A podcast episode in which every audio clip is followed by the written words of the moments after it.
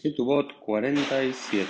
Hola a todos, bienvenidos a un nuevo Daf Yomi, en el cual nos vamos a concentrar en la, casi las últimas líneas de la página 47b y el inicio de la página 48a, donde se lidia con un versículo bíblico en el cual salen las exigencias, las obligaciones del hombre para con su mujer eh, según la Torah. ¿Por qué?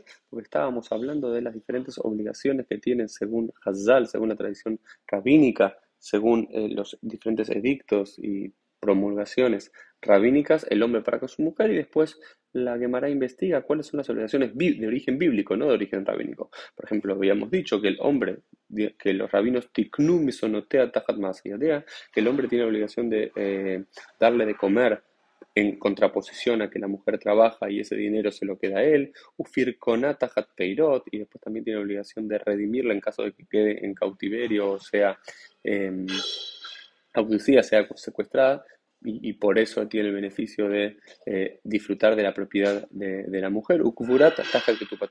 Y, y también tiene la obligación de enterrarla por la, lo que el hombre se queda con la que tú que la mujer trae al matrimonio. ¿sí?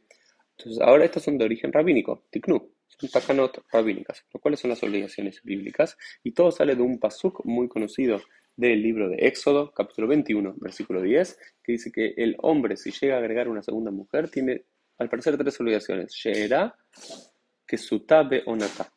Y la Gemara discute qué significa Kesutá, qué significa eh, y qué significa Onata.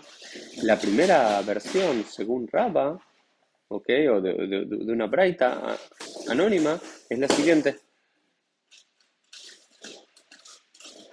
¿Qué significa cada una? Sheera el mezonot. Dice, no, hay un problema, porque Sheera significa la comida, entonces la comida es una, es una ley de la Torah, no es un edicto rabínico. Al parecer, Sheera significa en este caso, según esta interpretación, mezonot, darle de comer. Kesuta, ropa, y relaciones sexuales.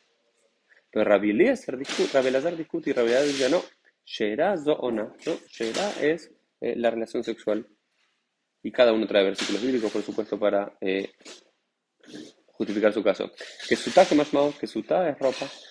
Y onata es mesonot. Lo que dice ona es realmente comida. Entonces, en cualquiera de los casos que estamos viendo, al parecer la obligación de alimentar a su mujer no es un edicto rabínico, sino que es una ley bíblica, ya sea que sea, si la considera sheer o ona, eh, dependiendo si es el Tanakama o Rabbi Elazar.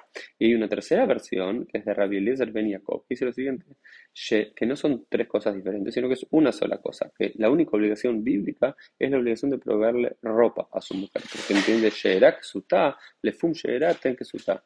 De acuerdo a su carne, dale la ropa, es decir, si es una mujer vieja, dale ropa para mujeres más ancianas, si es una mujer joven, dale ropa para mujeres más eh, jóvenes, cada cual de acuerdo a lo que eh, necesita. ¿sí?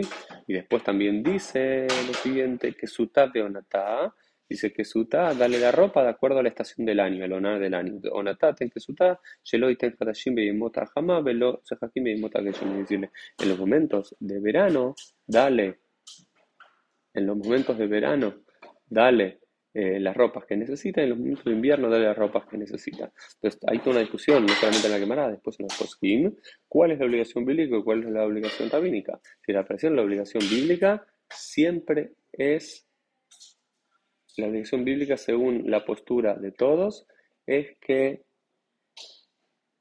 hay, a la mujer hay que proveerle ropa. Algunos también consideran que la obligación bíblica, el Rambam, también se establece que hay que darle comida y relaciones sexuales, pero según el Rambam, solamente es relaciones sexuales y ropa. Y la obligación de proveerle mesonot comida a la mujer es de origen rabínico.